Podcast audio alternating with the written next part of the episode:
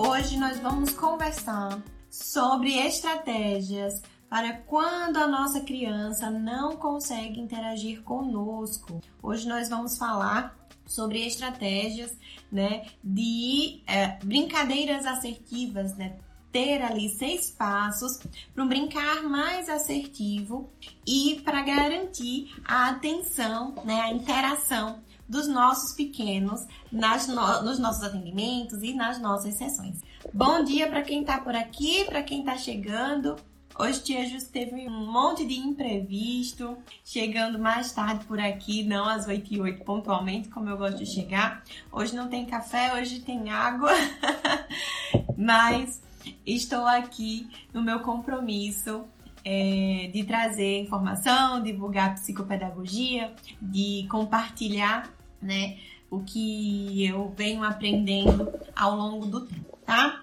Bom dia, boa tarde, boa noite para quem está assistindo essa live gravada. Bom dia, boa tarde, boa noite para quem está me escutando pelas plataformas de áudio com o nosso podcast Café com Psico. Vamos lá! Hoje, é, te ajustar um pouquinho mais para lá do que para cá. e aí eu vou tentar ser rápida, tudo bem? É, como sempre, os comentários estão abertos para que vocês façam perguntas, para vocês interagirem, comentarem, sugerirem e para gente ir levando a nossa live, o nosso café com psico, da maneira mais leve possível, tá? E aí, eu participei recentemente, né, de um simpósio de desenvolvimento infantil, de intervenção precoce, e eu fiquei bastante feliz quando eu vi, né, as pessoas sinalizando coisas que a gente já faz no dia a dia, né? E saber que a gente está no caminho certo é muito bom. É, uma das, das questões que a gente ouviu muito falar no simpósio, é uma coisa que eu falo aqui diariamente, vocês veem nos meus atendimentos quando eu coloco os recortes, né, no, nos stories, sobre brincar né? Brincar é importante, brincar é inerente do desenvolvimento infantil, né? Então, a gente precisa entender que a criança atípica, que a criança neurodiversa, ela vai brincar também, né? Só que ela vai brincar de uma maneira diferente. E muitas vezes esse brincar mais introspectivo, esse brincar que tem pouca interação com pares, que tem pouca interação com parceiro de jogo, acaba por desmotivar né? Essa é a palavra, viu? Acaba por desmotivar o terapeuta, né? Então a gente tá ali tentando brincar com a criança, tentando acessar a criança, e aí a criança não interage, a criança é menos responsiva, a criança tem né, ali uma, uma frequência mais baixa nesse brincar, nessa procura, tem uma, tem uma intensidade mais baixa também, né, uma permanência mais, mais curta nas brincadeiras é, com interação. Né? Então, uma das grandes é, questões no brincar de crianças com TEA principalmente, né? Mas aí é, essas estratégias são para crianças com TEA, mas não necessariamente a gente consegue né, trabalhar com crianças é, neurodiversas dentro de outros contextos e também com crianças tidas, né, como crianças típicas. Então, o brincar é inerente, a gente sabe que a gente tem que brincar. E aí essa questão toda, né, da interação, a gente sabe que as, as questões sociais, né? Essa dificuldade de interação, dificuldade de comunicação é uma das dos aspectos mais importantes do TEA. Né? Então eu vou falar muito de TEA no meio aí da nossa live, mas é, imaginem né, também outras situações, tá? O brincar em outras situações de, de neurodiversidade né? E o brincar também dentro aí das possibilidades da, das crianças né, neurotípicas, mas aquelas crianças que têm baixo engajamento, baixa motivação e tudo mais, tá certo? Anotei aqui para não perder nenhum ponto, né? Porque às vezes eu coloquei seis pontos, aí acabo falando só cinco, conversa, conversa, e aí acabo falando menos pontos, mas tá tudo aqui bonitinho, tá? Então, bora lá. Uma questão né, importante antes, de, antes de, de qualquer estratégia é vínculo. Né? E vínculo não está dentro aí dos seis passos para, para um brincar mais interativo. Né? Vínculo é importante para o terapeuta independente de qualquer coisa. A gente precisa construir vínculo com a família, a gente precisa criar vínculo com a criança. Ah, Jus, então quer dizer que eu faço uma sessão de vínculo, a primeira sessão é uma sessão de vinculação e depois só demanda. Não. Com criança, e com crianças pequenas, principalmente na intervenção precoce, as sessões de vinculação, né, o vínculo, essa interação, essa aproximação, essa questão afetiva, ela precisa ser feita, precisa ser pensada todos os dias. Não adianta eu fazer uma sessão de vinculação, a criança me achou ótima, me achou uma parceira de jogo super interessante e na outra semana eu sou a tia super chata que chego dando demandas, que preciso que ele faça várias coisas, e aí ele vai dizer: cadê aquela tia tão legal, tão divertida, que me fez querer voltar e agora eu não quero mais voltar? Ah, não, não quero mais, né? Então, entendam que com criança a gente não tem como não vincular todas as sessões. As sessões de vinculação, elas são extremamente importantes, essas né, primeiras, para a gente poder, é, até para a gente poder depois colocar algumas demandas mais, né, mais estruturadas, algumas demandas é, que a criança, em, em, algumas situações em que a criança apresentava resistência, mais esquiva, né? Mas as sessões de vinculação são todas as sessões. A gente precisa garantir a atenção pra gente, a gente precisa garantir que aquele momento está sendo legal, está sendo prazeroso, está sendo divertido para aquela criança tanto para ser né, ali um ambiente reforçador, tanto você quanto a brincadeira, os momentos, né, as experiências que você proporciona, quanto né, para que esse momento seja reforçador ali para que essa criança consiga voltar, para que ela queira voltar, para que ela esteja motivada engajada, né? Criança desmotivada não aprende e criança que não está se divertindo, não engaja, não se motiva e aí a gente também não tem aprendizagem, né? Então a gente precisa pensar que tanto na intervenção precoce quanto em outras faixas etárias, né, principalmente na infância, a gente precisa pensar que o vínculo acontece é, constantemente. Então, o vínculo não faz parte de uma das estratégias que eu trouxe hoje para a gente trabalhar é, com brincar mais assertivo, tá? Vínculo é essencial tanto nas atividades que exigem né, um, uma, uma estruturação maior de aplicação de teste, algum protocolo, alguma questão que exige né, é, comportamentos mais estruturados, tanto nosso quanto da criança, mas também para é, um brincar mais livre, né? E uma questão muito importante eu vou bater na tecla sempre é esse brincar, certo? A gente precisa brincar com a criança. E aí você não gosta de brincar, você não sabe brincar, é, então não trabalhe com infância. Dura, mas é verdade. A mais pura verdade, né? Se você gosta de da infância, mas se você não gosta de brincar, você está no lugar errado. Se você não sabe brincar, você tem a possibilidade de aprender. Mas se você não gosta de brincar, trabalhar com infância não é o seu lugar. A infância, ela precisa de diversão, precisa de alegria, precisa de brincadeira, tá?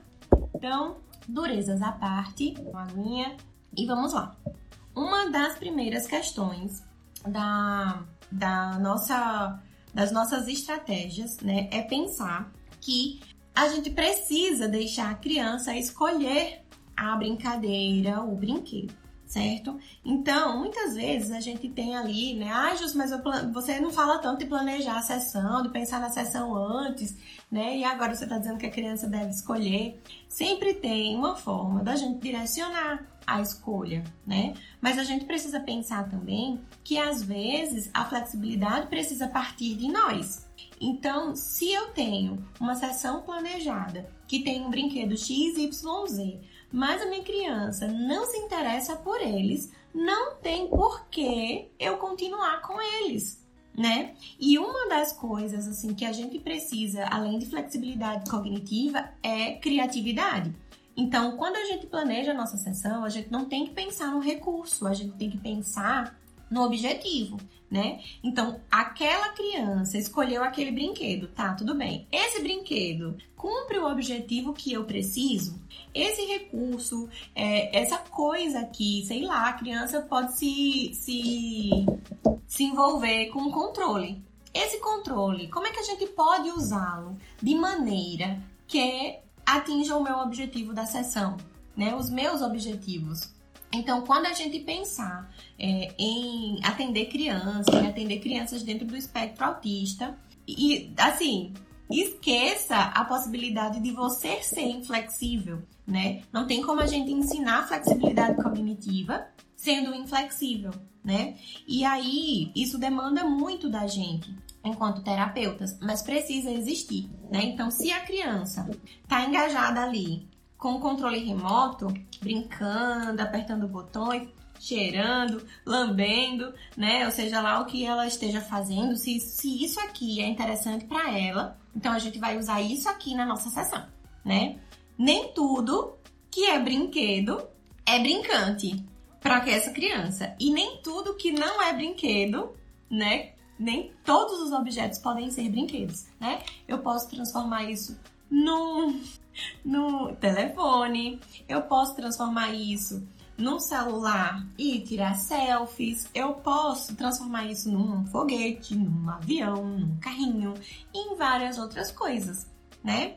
Então, esqueçam a, a, a dominância, né, na, nas demandas, certo? A criança, ela vai sim precisar de direcionamento, mas permita que ela escolha o brinquedo ou a brincadeira. E se não for um brinquedo, tente colocar coisas legais, engraçadas, já que a atenção dela tá voltada para uma coisa que não é brinquedo, tá? Então a flexibilidade e a criatividade também deve partir de nós. OK? Bora lá para o segundo passo, né? É, e aí, esse, esse segundo passo, ele está bem relacionado com o primeiro. Na verdade, eu diria que é um só que é observar o interesse genuíno da criança pelas atividades, pelos brinquedos, pelas brincadeiras, pelos recursos. Ah, Ju, minha criança se interessa por um pedacinho de pano, é nesse pedacinho de pano que a gente vai garantir ali a atenção dela, né? Então, sejam flexíveis, tá? É, outra, outra questão, né, é a gente sempre pensa que a o brinquedo vai ser da mesma forma sempre, né? Então a criança pegou o Lego e a gente já vai lá, ai, vamos montar! E aí já começa a montar. A criança não queria montar aquilo. Às vezes a criança queria brincar de outra coisa, né? Então nem sempre o Lego é para montar. Nem sempre o carrinho vai ter aquela função. Ah, justo, mas a gente não precisa ensinar a funcionalidade, brincar, o brincar funcional? Sim, mas se a criança não interage comigo, né? Se quando eu pego o carrinho e faço bum, do jeito certo, ou quando eu pego o Lego e saio dando um monte de demandas, né? Encaixa, encaixa aqui, vamos lá, não sei o que. A criança vira as costas para mim, eu não tenho a atenção dela. E aí essa interação, ela fica um pouco mais difícil, né? Então, é interessante que a gente pense, né, que mesmo que o brinquedo seja de encaixar, que a função dele seja de encaixar, não significa que a criança queira encaixar aquele brinquedo, né? Então, muitas vezes a gente fica ali preso no, nas indicações do brinquedo, né? Como deve brincar, como deve ser feita aquela brincadeira. Mas a criança, ela é feita de variações, né? E ela tem interesses diferentes. A criança com TEA, ela pode né, estar interessada num barulho específico de uma parte específica que aquele brinquedo está fazendo, né? Então, observar né, esse interesse genuíno é muito importante para a gente poder, primeiro, né, pensar por que, que essa criança está tão interessada num objeto que não é um brinquedo e qual é, como eu posso usar isso a meu favor para garantir a atenção e interação, né? Então, às vezes, esse brinquedo de encaixe né, tá servindo para outra coisa. A criança imaginou outra coisa. E aí, se eu tenho demandas, né, se eu manipulo o objeto do jeito que a criança não queira brincar, eu estou interrompendo a brincadeira dela, né? Então eu estou dizendo, eu sou uma chata, só quero brincar do meu jeito, e aí você não vai brincar do jeito que você quer. E aí a criança vai lá, tem comportamentos inadequados, a criança vira as costas, a criança sai, a criança pega outra coisa. Então, muitas vezes a gente diz assim: ah, essa criança, eu, eu, escuto bastante isso, né? Ah, a criança é, muda muito de atividade. Muda muito de atividade, não consigo. E aí a, a, a terapeuta, o terapeuta, né, tem ali a sala cheia de brinquedos, toda hora tem um brinquedo novo, porque o Joãozinho já brincou com tudo, ele não se interessa por nada. Será que não é você que está demandando é, uma, um brincar que não seja o jeito que o Joãozinho quer brincar com aquele brinquedo, né? Então vamos se atentar a, a esse interesse, né? Observar a criança brincando sozinha. E por que, que ela brinca daquela maneira? Qual o interesse dela em brincar dessa maneira? Por que, que esse brincar funciona para ela e esse objeto garante a atenção dela? Para que eu possa garantir a atenção dessa criança e aí gerar um momento de interação, tá certo? Uh, Tiago, um dentista vindo pegar dicas também dessa etapa. Show! Ai, massa! É, Tiago, amo seu trabalho, né? Ó, meu sorrisão está lindo, maravilhoso. Quase branquinho, estamos no processo. Fazendo propaganda no meio da live. Mas, Tiago, assim, tem a minha admiração pelo trabalho com as crianças. A gente vai fazer uma live, né, Tiago? Vamos marcar direitinho mas esse brincar é tanto que a gente usa esse brincar como estratégias em outros, ambi em outros ambientes, com outros profissionais, né? Então, se é, Tiago é dentista, ele precisa é, entender também, observar esse brincar, entender como essa criança se comporta ali, o que ele se interessa, para que essa criança sente, deite mais confortável na cadeira dele né? Imagina a gente que é terapeuta e que é terapeuta do brincar, né? Quem trabalha com infância é terapeuta do brincar, né? Então, vamos prestar atenção aí nos interesses da criança para a gente não tá dando demandas muito altas, certo? Outra coisa, né? Vou dizer que é o 3, tá?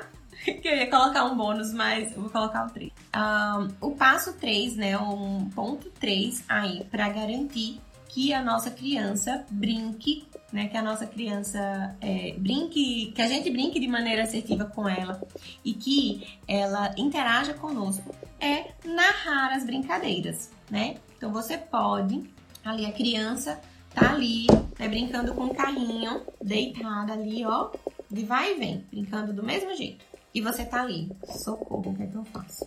E aí se você diz, vamos vamos brincar. E aí puxa o brinquedo da criança, pronto, já foi, acabou. E aí tá fazendo outra coisa, né? Então, uma coisa que você pode fazer é narrar a brincadeira. Garantir que essa criança te olhe, né? Facilitar essa, esse olhar, né? Garantir ali a atenção. E como é que a gente faz isso? Narrando muitas vezes. Então, a criança tá ali, ó, e você subiu a parede, nossa, o carro azul vai subir. Subiu, desceu, subiu, desceu, né? E mais tantas outras coisas. E no narrar, não é só o narrar de Galvão Bueno, não, viu, minha gente? Pelo amor de Deus. Vocês, vocês não inventem de narrar Galvão Bueno na, na brincadeira e depois é justo, não, não funcionou. E agora? Né? Não é agora pegou o carrinho, o carrinho foi, o carrinho voltou, o carrinho subiu, o carrinho desceu. Não, é de uma forma engraçada, de uma forma brincante, de uma forma motivadora, né? Então, alterar a prosódia, alterar o volume, né? o carro subiu. o carro subiu. Uau, o carro subiu! Meu Deus, o carro azul é muito veloz! É diferente, né? Então a gente precisa modular a voz, modular a entonação, modular o volume para que essas modificações causem interesse na nossa criança, né? Então, aposto que quem chegou agora, que viu falando bem alto, o que chegou. ficou intrigado. Que é isso que essa mulher tá fazendo aí? né? Então, quando a gente além de narrar, a gente traz esse aspecto sonoro, né, para as nossas brincadeiras, isso fica muito mais interessante. Né? Eu gosto bastante é, das onomatopeias, dos sonzinhos engraçados. E, ai, Jussi, agora eu não sei fazer isso, socorro, vamos treinar, né? Então tem sempre um point, tem sempre um tom, tem sempre um pum, tem sempre um bum. que a gente vai fazendo, né? Então, tudo que, que eu vou fazendo, ou que a criança vai fazendo, quando eu preciso narrar, quando estou ali, respeitando um limite né, de conforto social, que também tem isso, a gente vê muito as pessoas falando assim, ah, se coloca de frente para você garantir a atenção, é, tenta ficar ali na linha do olhar, isso é importante, é um dos passos que eu vou falar aqui, tá? Mas é interessante também que a gente respeite esse conforto social, né? Essa, essa, essa proximidade, muitas vezes, quando a gente está fazendo as primeiras sessões de vinculação, se essa criança não permite toque, se essa criança não permite estar muito próxima, a gente pode se afastar um pouquinho fazer com que essa criança venha até nós. Não é a gente ficar em pé, encostado na parede, bem distante da criança, não, né? É de se colocar lateralizado, e ir narrando ali a brincadeira, né? É de se colocar um pouquinho mais perto, mais na diagonal, para que você fique ali, né? Na zona ali de visão da criança, mas você não tá forçando ali. Imagina, imagina se você abrir a live e eu tô assim, de cara para você, né? Você vai dizer, ui, meu Deus, que é isso? O que essa mulher tá fazendo? Né? Então, vamos se colocar no lugar das nossas crianças. Muitas vezes não é confortável para eles, né? Esse, a gente trabalha estratégias né, de ensino de contato visual e tudo mais, mas a gente precisa também é, respeitar o conforto das nossas crianças, tá? Então, é, eu prefiro muitas vezes me lateralizar ou me, me posicionar de uma forma mais diagonal no olhar dessa criança, né, para que eu esteja dentro ali dos limites de, de visualização dela, para que eu não esteja atrás, por exemplo, mas que ela, quando necessário, ela me olhe né? E aí eu vou fazer esses sonzinhos engraçados, essa narração, essa modulação de entonação, de prosódia, para que essa criança me olhe. Depois que ela já consegue me procurar, me olhar, me buscar, eu me coloco na frente, tá? Gi, bom dia, minha amiga. Oi, Gi, bom dia, saudade de você. Vamos lá. Então, uma, o passo 4 é se colocar dentro ali da linha, né, de olhar dessa criança, certo? Mas sempre respeitando esse espaço, tá? É, se tem gente, por exemplo, né? Vou, vou, vou colocar um, um exemplo interessante. É, tem gente que fala cutucando a gente, pegando, né? E tem gente que acha desconfortável aquilo, né? Oi, mulher, tudo bem? Como é que você tá? E não sei o que. E aperta, né? Então, nem sempre todo mundo está confortável para mesmo pessoas que não estejam dentro do espectro, tá? Eu, por exemplo, sou uma dessas pessoas que não gosto muito de que a pessoa fale ali, passar 20 minutos, a pessoa, eu que converso bastante, passar uma hora com a pessoa me cutucando não é legal, né? Então, imagina que a pessoa tá ali conversando com você uma hora, te cutucando, te cutucando. E você, já, e você tá ali com uma, com uma dorzinha ali, você bateu ali no, na porta e tá ali com a dorzinha, a pessoa tá ali, ó, com o dedinho ali. Justo você quer põe. Justo você quer. E, e aí, o põe. E aí, como é que faz, né? Eu vou me incomodar. Assim é com o olhar, né? Muitas vezes não é somente por questões sociais, né? Muitas vezes essa questão também do olhar é uma questão sensorial. E aí a gente precisa entender para poder respeitar essa criança, né? Então, se colocar à frente é interessante para a gente garantir a atenção, mas é, a gente vai precisar aí de um trabalho de formiguinha para que essa criança mantenha um contato visual, uma interação é, de fato significativa, efetiva conosco.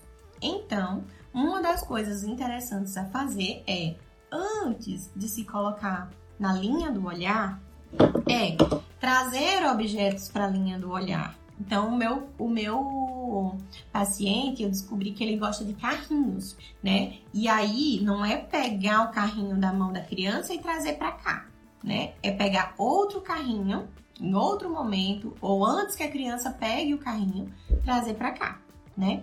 Então, garantir esse olhar é importante. Então, a gente pode garantir o olhar fazendo com que a criança nos olhe, né? Colocando adereços engraçados. Então, eu tenho óculos, é, aqueles óculos de festas coloridos.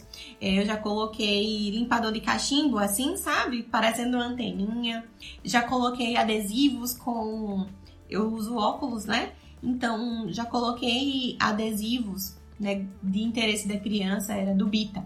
Coloquei adesivos do Bita aqui no meu, nos, nos meus óculos, nas minhas, na, na, minha armação.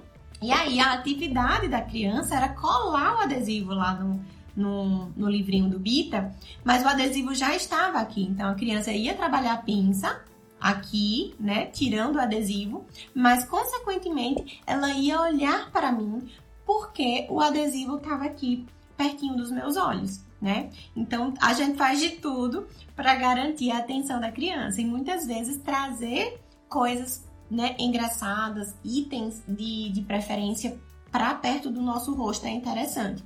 Eu, por exemplo, já usei uh, adesivos da galinha pintadinha na máscara. Na época que a gente tava, né? Eu ainda estou usando máscara aqui na, na minha cidade ambientes clínicos e hospitalares é, não foram liberados o uso de máscara ainda. E aí eu ainda estou usando máscara. E é, a gente tinha, né, ali no tempo da pandemia mais complicada, eu coloquei né, a galinha pintadinha, os, os, a, os personagens da galinha pintadinha grudadinhos na máscara. E aí a criança fazia esse contato visual também. Uh, já coloquei adesivos de bolinhas coloridas, já pintei o nariz, já fiz um monte de coisa para é, garantir esse olhar aí para a criança, né?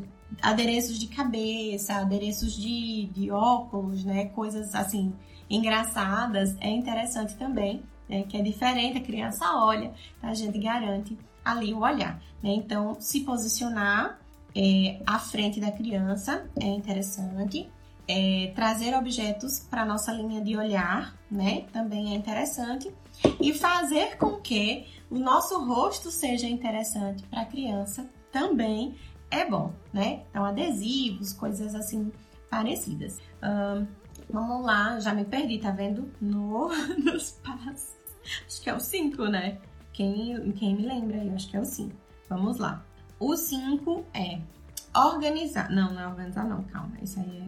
O 5 é usar os brinquedos de forma variada, né? Então, variar a, a brincadeira.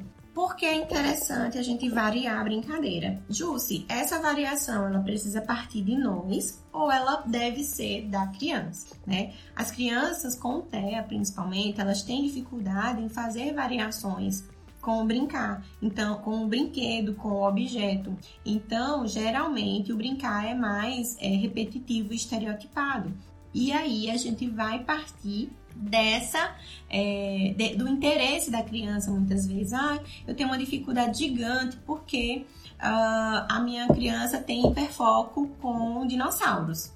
E por que não trazer o hiperfoco para dentro dos objetivos terapêuticos para a gente garantir essa atenção e depois que essa e trazer outros itens para ir flexibilizando e também flexibilizar ou brincar com o item de interesse. Né? Então, essa variação primeiro precisa partir da gente, né? Muitas vezes a criança que é mais rígida, ela não vai permitir que a gente varie, porque a gente está mudando ali a programação, a previsibilidade, né, daquele brincar. E aí ela pode desregular ou ela pode é, não interagir contigo, tá? Mas essa, essa flexibilização deve vir de nós, como eu já falei anteriormente, né? Não adianta a gente brincar com, é, trabalhar com infância e a gente ser um terapeuta super rígido, não dá. A gente precisa pensar em estratégias ali, né, rapidamente. Então, a criatividade da gente tem que estar aguçada. Então, se a minha, se a minha criança varia numa brincadeira, né? Às vezes eu sou inflexível, né? O terapeuta é inflexível dizer assim, isso não é uma brincadeira, mas às vezes para ela é.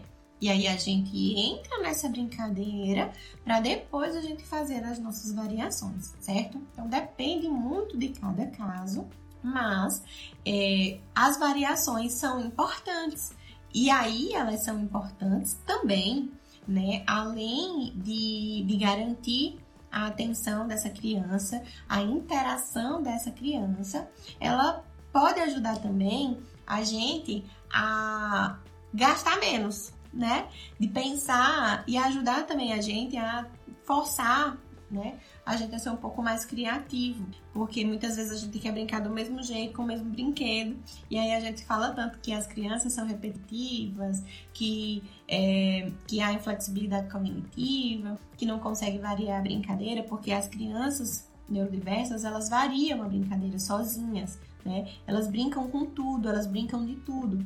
Então eu tenho uma sacola aqui, a sacola vai virar uma pipa, a sacola vai, sei lá, virar um monte de coisa na mão de uma criança, né? Enquanto que as crianças é, com TEA, principalmente, né, elas têm um brincar mais rígido, mais estereotipado. E aí a, a variação precisa vir de nós, tá? E aí, se ela varia, né? Se ela tá ali com controle, né? Uma coisa que não é brinquedo e tá ali. Por que não a gente fazer essa variação, a gente fazer essa flexibilização e trazer um brincar mais interessante, mais funcional, mais imaginativo, né? Mais simbólico para esse controle, né? Uh, outra coisa interessante é imitar. Então tenha sempre objetos é, iguais, carrinhos, é, Pandeiro, instrumento musical é ótimo, violão, é, bolas, balões, dependendo da criança, né? Então, a galinha pintadinha, eu tenho três galinhas pintadinhas, quatro galinhas pintadinhas, tenho três pintinhos amarelinhos. Então, de ter ali igual, igual pra gente ir também imitando a brincadeira da criança, né? Então, se ela tá subindo e descendo com o carrinho, a gente vai fazer a, a narração, mas a gente pode imitar e narrar ao mesmo tempo. E aí a criança olha pra gente e diz assim: opa, essa mulher aqui sabe das coisas, olha só, essa brincadeira é legal. Que é a brincadeira que ele tá fazendo, né? É, hum, é interessante então brincar com essa tia. Acho que essa tia vai ser legal né? E aí, quando a gente tá ali imitando a criança, é, subindo um, um, carrinho na parede. A criança tá ali, ó, subindo um carrinho na parede. E a gente tá ali só olhando. Esse brincar não é funcional. Esse brincar, não sei o que lá. E fazendo um monte de hipótese na cabeça e anotando, né? Imagina, né? Tenta pegar ali outro carrinho e a criança tá ali, ó. Então, você tá lá. O carrinho subiu. O carrinho desceu. Agora o carrinho azul vai bater no carrinho vermelho, que é o carrinho da criança. Pum! Bateu! Então, ó, pode ser que essa criança te olhe. Né? E aí, ela vai também fazer o bum em algum momento. Ela vai também fazer o bateu, né? Então, a, tenta juntar essas estratégias que eu trouxe também, né, numa sessão só. A gente pode narrar e imitar a brincadeira. Então, a criança tá ali, ó. A criança tá, sei lá, sem fazer barulho. E a gente imita e narra. Subiu! E agora vai descendo. Descendo devagar, ele tá descendo devagar. Agora subiu! Uh! Subiu muito rápido! Viu a modulação na entonação de voz? Né? E o Oin, bateu! Meu Deus! Meu carrinho quebrou. Aí você faz a, a sua variação, né? Então veja que tem várias formas de brincar para garantir a atenção da nossa criança, né? Então, imitar é uma coisa interessante, né? Então, se ela tá batucando num. num é, é, é, ai meu Deus, como é o nome do negócio da. Baquetas da bateria, né? Baquetas, é interessante. Aí a criança tá ali fazendo um movimento estereotipado, batendo ali na mesa. E você vai ao lado dela, bate na mesa também, faz um movimento diferente, faz uma variação né? Você garante ali o olhar. E isso, gente, não é receita de bolo, né? Uma hora pode ser que a criança não te olhe, uma hora pode ser que ela vire e vá embora, porque você, você entrou na brincadeira dela, porque você variou, porque você não deu previsibilidade para ela, né? Então depende muito de criança para criança, tá? São estratégias gerais, mas são estratégias que podem ser modificadas para melhorar a interação com a nossa criança, certo? Vamos lá para o ponto 6. Olha, hoje eu tô rápida, viu? Uh, o, o, ponto 6 é que a gente consiga né, é, dar previsibilidade e não exagerar nas nossas demandas tá? Então, quando a gente fala de brincar, brincar assertivo, né? Brincar é brincar, minha gente. E brincar é ser criança. Lembre quando você era criança, né? Quando chegava aquela criança mais velha que queria mandar na brincadeira toda, o que, que a gente fazia? Ah, não vou brincar mais não. Ou então a bola é minha, eu vou levar para casa, que brincar de outra coisa, não, né? Então, é, quando a gente traz muitas demandas no brincar, brincar deixa de ser divertido. Então, o brincar precisa dar prazer, precisa ser divertido, legal, que é o que vai motivar, engajar e garantir a interação com a nossa criança, né? Brincar é, com muitas demandas, brincar tendo que fazer muita coisa é muito chato. Imagina só, sei lá, o que, é que, vocês gostam de fazer? Coloquem aí no comentário uma, uma coisa que motiva, uma coisa que dá prazer, uma coisa que vocês engajam bastante me deem aí exemplos para eu sair do exemplo do brincar, só para pegar aí, puxando na orelha de vocês. Me deem exemplos. O que, que vocês gostam de fazer? Prazeroso, tá? Pode ser coisa de adulto, não precisa ser do momento terapêutico, não. Pode ser da vida de vocês. Vamos lá. Andar de bicicleta. Ótimo, Tiago. Muito bom. Andar de bicicleta. Então, olha só. Tiago ama andar de bicicleta. Andar de bicicleta é prazeroso para Tiago. Eu tô aprendendo também, viu, Tiago? Depois de muitos anos, de, de, tirei a, a bicicleta da garagem. Legal, eu tô amando, gente. Volta. Vamos lá, andar de bicicleta. Então, o Tiago ama andar de bicicleta, é uma coisa que motiva, é uma coisa que engaja, é uma coisa que, se eu chegar lá no consultório de Tiago, na próxima no, na, no meu próximo atendimento e eu disse assim: ai, Tiago, que massa você anda de bicicleta. A gente vai passar horas conversando porque é uma coisa que Tiago gosta. Mas imagina se quando o Tiago for andar de bicicleta, eu digo assim: olha, Tiago, coloca o pé direito no pedal. Ih, Tiago, você não tá sabendo frear direito. Calma que eu vou te ensinar. Ó, desce aí que agora minha, eu vou te ensinar. Observa. Ai, Tiago, não, não acredito. Você tá passando a marcha errado. Tiago, olha só tá seco. Tiago, que tal você subir ali? Tiago, agora vem muito rápido. Tiago, agora. Imagina, vai ser prazeroso para Tiago andar de bicicleta desse jeito? Não vai, não vai ser divertido. Porque ele tá só atendendo as minhas demandas, né? Aos meus caprichos, né? De mandar, faz isso, faz aquilo, faz aquilo outro, agora não sei o quê. É. E muitas vezes na terapia a gente se coloca como coordenador do brincar faz isso, faz aquilo, faz aquilo outro, não sei o que, tal, tudo, e, e sobe, e desce, e me dá um verde, e pega não sei o que, né? Mas muitas vezes não tá legal pra criança, porque tá cheio de demandas, né? Então é interessante que a gente pense, que a gente flexibilize os nossos objetivos de uma forma que a gente né, consiga atingi-los, mas que seja interessante para criança, né? Então, se da próxima vez o Thiago pode até fazer as coisas que eu solicito para ele com a bicicleta. Ai, tudo bem. Ah, vou colocar o pé certo. Hum, tá certo, agora eu vou mais rápido. Tá bom, agora eu vou frear. Ai, tá bom, agora eu vou observar a marcha direita. O Thiago pode até fazer tudo isso. Mas na próxima vez, será que o Thiago vai querer andar de bicicleta comigo? Não, né? Pode ser que o Thiago diga, tia, você é muito chata, vou guardar minha bicicleta, né? E aí, muitas vezes na terapia, é isso que a criança faz quero a minha mãe. Ou então a criança vai até a porta, a criança não verbal, começa a bater, e começa a fugir, e começa a querer ir embora.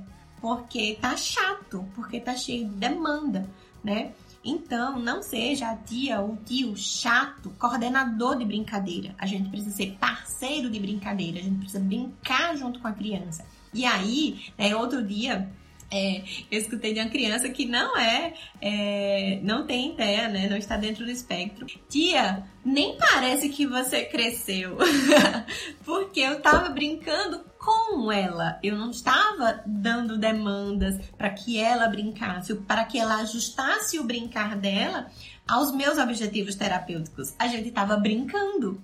E brincar era divertido, né? Então veja como essa criança entendeu o meu brincar. Brincar como criança. Então nem parece que a tia Jus cresceu, né? Por isso que é legal, né? Estar é, brincando com a criança enquanto parceiro de brincadeira, enquanto parceiro de jogo, tá?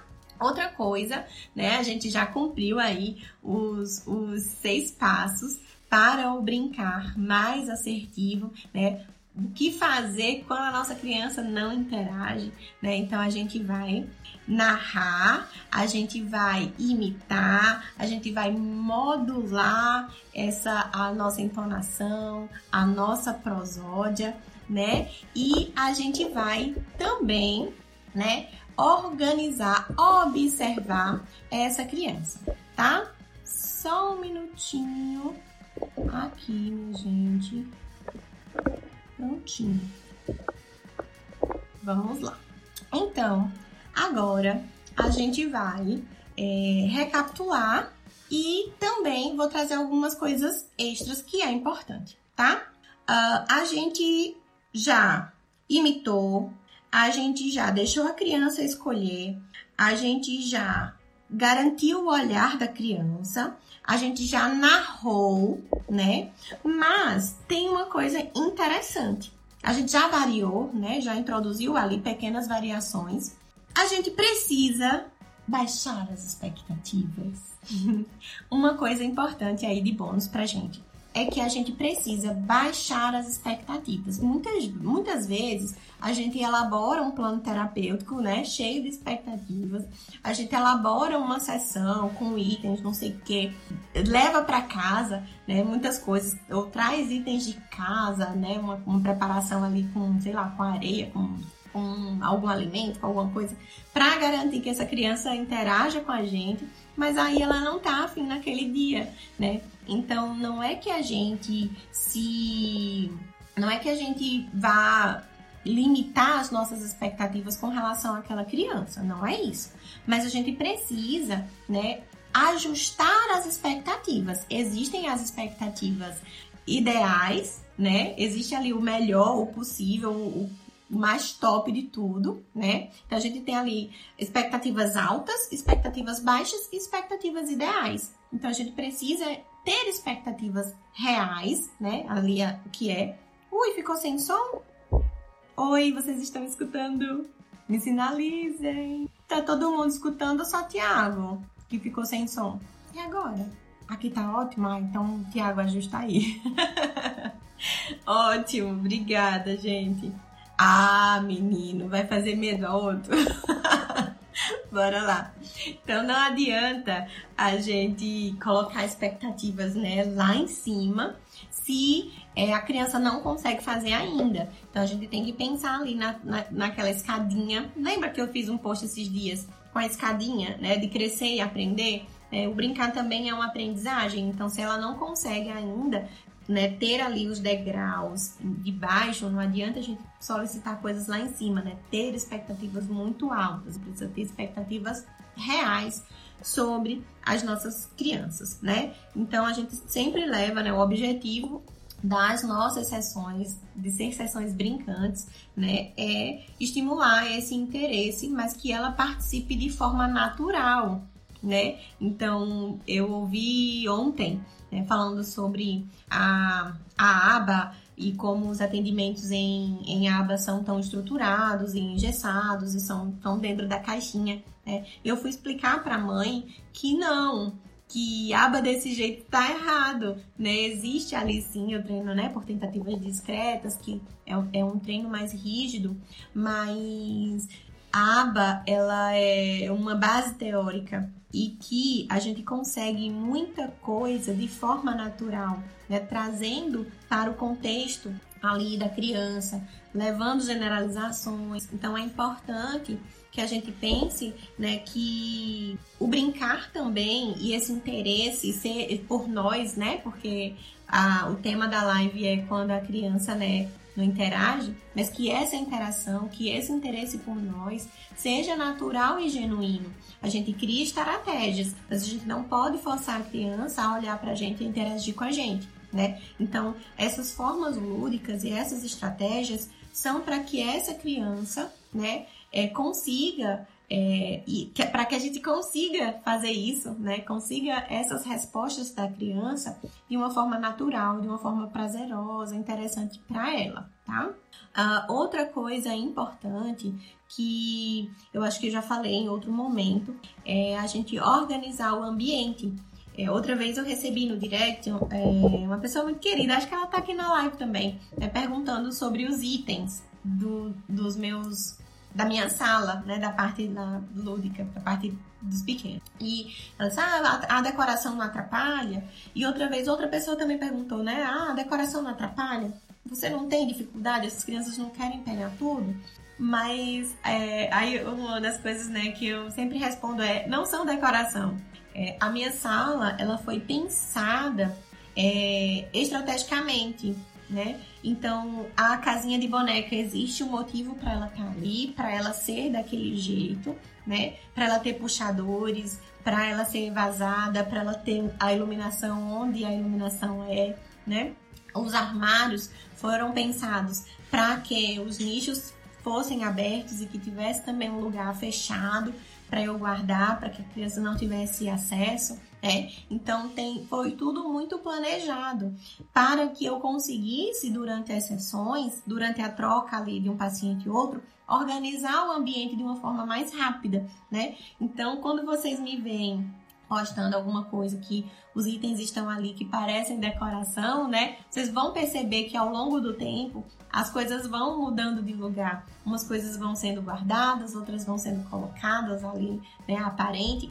Então, os objetos que estão aparente e os objetos que estão ao alcance são para estar ao alcance. Os objetos que estão aparentes são para estar aparentes né? Então, se eu sei, se eu quero que a minha criança é, brinque com a Juju, com a boneca lá, ela vai estar tá lá embaixo, né? Então, tá lá, bonitinha embaixo lá, e aí ela pode ter acesso, porque é o que está mais baixo para ela, né? Se eu sei que a minha criança gosta da galinha pintadinha, eu coloco a galinha pintadinha um pouquinho mais distante para a gente garantir a solicitação, seja com apontar, seja com olhar, seja com a verbalização né? Então a gente precisa pensar no nosso ambiente também, né? Se eu tenho tudo ali à mão, tá tudo ali, ó, tudo baixinho, a criança vai ter autonomia, vai, mas ela vai pegar tudo e ela não vai precisar de mim. Então a gente precisa aí ter estratégias também na organização do nosso ambiente, né? Um ambiente com muito estímulo pode ser que desorganize essa criança, né? Ou um ambiente que não tenha nada, que seja liso. Pode ser que não garanta, né, que essa criança se anime para entrar na sala. Então tem muita coisa que a gente precisa pensar, né, com relação ao nosso ambiente. Então comece organizando o ambiente e pensando no ambiente para aquela criança, certo? É, não sei se vocês perceberam, mas os nichos que apareciam no espelho antes eles tinham lápis, né? Os potinhos, os cachepôs com lápis, com com canetinhas e tudo mais. Mas aí eu desci as canetinhas e eu coloquei outros itens lá, que parece decoração. Então, ultimamente, tem três semanas, quatro semanas mais ou menos, que os itens estão nos, nos nichos, ali naqueles nichos de, de formas geométricas, né? Por que tá ali? Porque tem uma criança que estava precisando que aqueles objetos estivessem aparentes, né? Porque ela não consegue brincar com personagens, com brinquedos que são personagens maiores, então o Dino, a galinha pintadinha, que são maiores, assim, o porco espinho, né? Ela tem medo, ela tem aversão. Então, a estratégia foi deixar um pouco mais distante. Então, apesar de ela não brincar, dela ter aversão com brincar, com aqueles itens, ela tolera olhar para eles distante. Então ela, ele tá lá, o Dino tá lá no, no, no nichozinho lá, e ela olha, o Dino, é, o Dino. E aí, no momento que Aí eu digo, você quer Dino? Vamos brincar com o Dino? Não. Então a gente vai, redireciona, brinca com outra coisa. Mas o Dino tá lá. Pra ela entender que o Dino é um brinquedo, que não precisa ter medo. Pra gente ir fazendo aproximações sucessivas, né? Então depois o Dino vai descer, vai para um lugar mais acessível, vai para aquela prateleira lá da casinha da boneca, até que ele consiga, né? Ficar, consiga ficar perto sem medo, sem comportamentos de esquiva, de fuga. E depois, para que eu consiga brincar com essa criança, com esses itens. Então, os itens estão lá por um motivo, entendem? Então, tudo é, no nosso ambiente físico precisa estar favorável também para é, as interações e para a brincadeira e para os nossos objetivos terapêuticos, tá? Um, anotei uma coisa: uh, escolher um objeto, né, para a motivação, um objeto de interesse dela, né, pode garantir a interação, né, do que mais facilmente do que se você tivesse escolhido por ela, certo? Outra coisa é a de, de, de atenção também, de organização de objetos, né? É com relação ao ambiente, é organizar esses objetos, né? Eliminar os distratores. Se eu sei que eu preciso fazer uma atividade X, um objetivo X com aquela criança, mas tá ali a televisão. Tá ali, teve o, acho que foi a Ila que, que falou uma vez, Júcio, quando você fala de música, né, de trabalhar com música com as crianças, você coloca a música no celular, no computador, ou você canta? Eu disse, eu canto, porque eu não consigo competir com a galinha pintadinha. eu não consigo competir com Bita, né? Então eu canto a música preferida, a música que eu preciso trabalhar. Eu prefiro cantar do que trazer uma estratégia, né? Ah, Júcia, eu não consigo cantar, menina, minha voz é horrível. Não consigo, não sai de jeito nenhum, né? E aí, o que, que a gente pode fazer?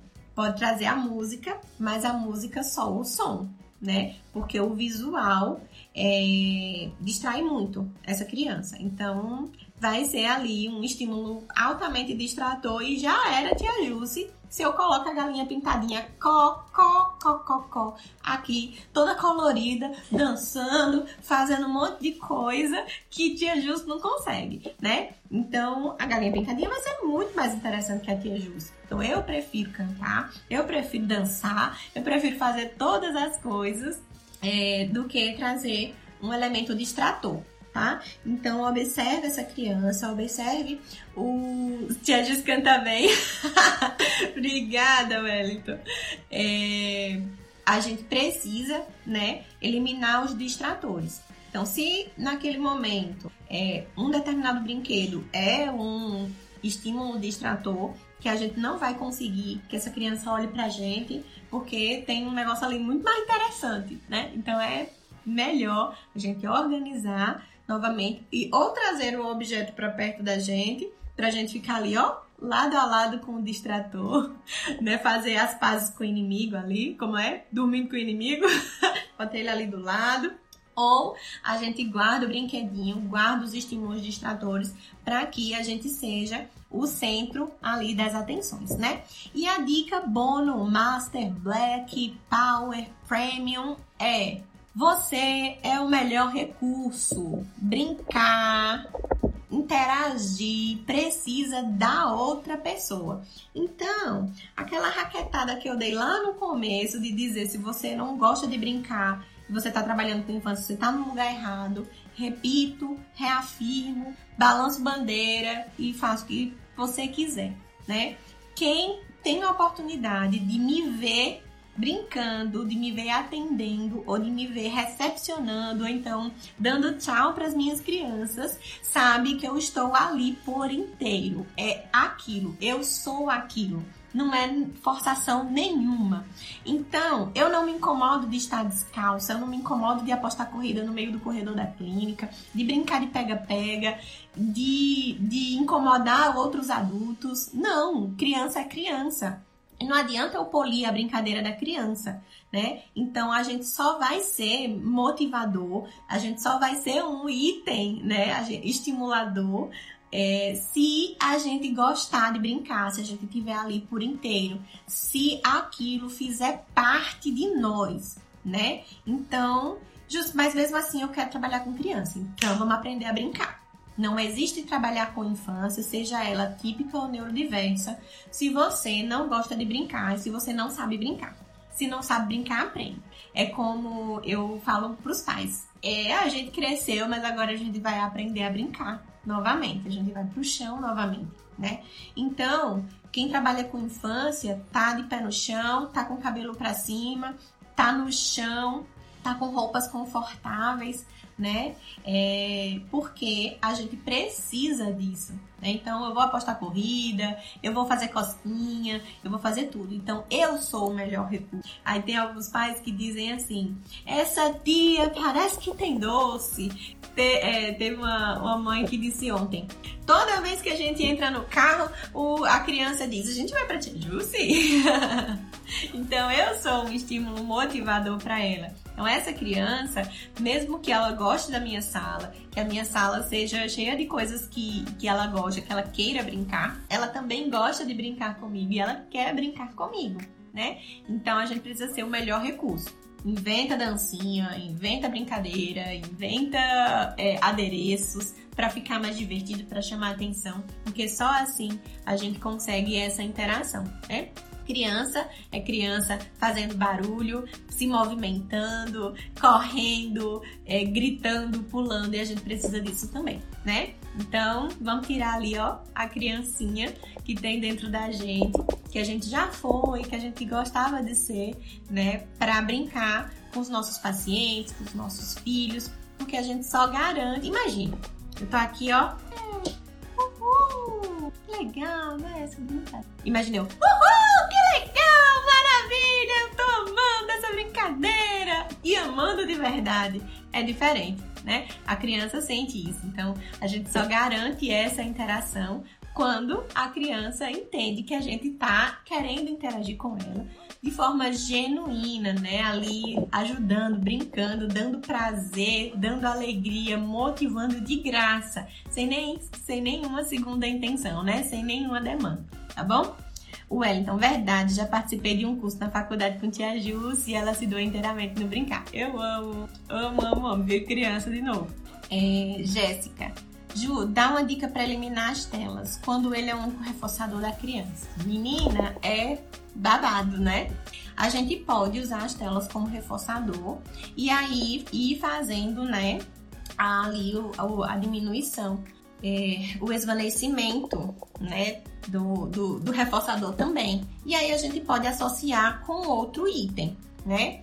É só a tela de fato, a tela que é reforçador ou só há um interesse pela tela? Tem interesse por outros brinquedos, por outros itens, por outras coisas? Aí a gente vai associando, fazendo o pareamento, reforçando junto e depois a gente vai tirando um e colocando o outro é, com mais frequência, tá? É, as telas, elas. É, eu acho que você chegou, né, Jéssica, quando eu tava falando das telas, sobre a galinha pintadinha, não dá para competir com ela é, as telas são altamente né, reforçadoras. As crianças estão aí, é, não tem brinquedo melhor do que um celular para elas, né? E na visão delas, lógico, no, celular não é brinquedo. Repita, celular não é brinquedo. Mais uma vez, celular não é brinquedo. então, é, celular não é brinquedo, celular não é de criança. É, o celular, ele, as telas, né, acabam é, tirando essa interação humana conosco, né? Então, se eu tô aqui, vocês já viram uma mesa em que várias pessoas estão usando o celular ao mesmo tempo? Ninguém conversa, né? Imagine uma, uma mesa em que todo mundo tá usando o celular, ninguém tá conversando, tem uma criança que tem dificuldades em comunicação e interação social. Essa criança vai ter menos oportunidades e menos motivação. Então, uma das estratégias, Jéssica, é diminuir esse acesso, mas também não só da criança, diminuir o acesso por completo para que essa criança também né, consiga entender que as outras pessoas também estão dispostas a interagir com ela, né? É, é um grande desafio, não é fácil, Vai ter crianças que terão, se tirar bruscamente, né? Que vai ter aí crises de, de abstinência, vamos dizer assim.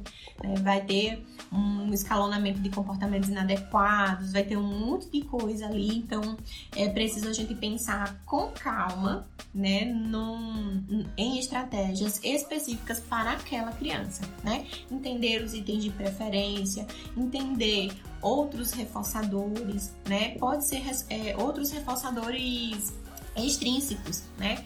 É, tem reforçadores comestíveis, tem reforçadores é, sensórios sociais e entender o que é o, os itens de preferência, os brinquedos, as coisas físicas, mas também né, perceber outras coisas que são reforçadoras para essa criança, para parear os estímulos e depois ir tirando um e, e oferecendo o outro com mais frequência, tá? Gente, então é isso. Eu amo falar de brincar, falaria de brincar aqui o tempo necessário, assim, três dias sem parar, é, mas ainda tem muita coisa. Eu tô organizando algumas questões pra gente conversar sobre brincar. É, brincar é uma questão importante para os terapeutas infantis, inclusive para avaliação, né? A avaliação de crianças típicas, de crianças neurodiversas, quando a, quando a gente não consegue aplicar um protocolo, o que, é que a gente faz? A gente brinca, né? E toda vez que chega alguém para supervisão, até as meninas mesmo na mentoria em algumas questões, quando eu falo, olha, vamos fazer avaliação qualitativa de X habilidade, né? Como é que eu vou fazer isso? Brincando, né? Então, a, a criança gosta de brincar, a criança brinca. Criança que não brinca, a gente ensina, a gente varia a brincadeira, né? Então, vamos pensar né, que brincar é importante e que brincar deve fazer parte da nossa terapia e da vida dessa criança, tá certo? Dúvidas, dúvidas, dúvidas. Espero que vocês tenham gostado. Justo estava hoje passando mal, sem café, só com água. Se não tiver dúvidas, Vou fazer a minha pose para o print, para não sair, para não sair sem fazendo caretas. E a gente vai se despedindo, tá bom? Um cheiro, bom sábado. Quem quiser falar comigo no direct também tirar alguma dúvida, alguma questão sobre o brincar, estou aí disponível. Quem quiser dar um print e me marcar, vou é, repostar todo mundo, tá bom? Ana Carla, Jusce, mulher, gratidão. Perfeito como sempre, nosso café. Jusce, sinônimo de profissionalismo ética com o que faz. Ai, obrigada, Ana. Ana é minha mentorada. Ana é medalhinha de ouro, né, Ana? Tá na frente aí nos aspectos. Não tô puxando as orelhas das meninas. Gente, vamos lá? Bom sábado para vocês. Aproveitem para descansar. Se for preciso trabalhar, vamos trabalhar e estou aqui para crescer e contribuir né, para a gente fazer uma intervenção precoce mais brincante, mais feliz, mais divertida, tá bom? Um cheiro, viu? Tchau!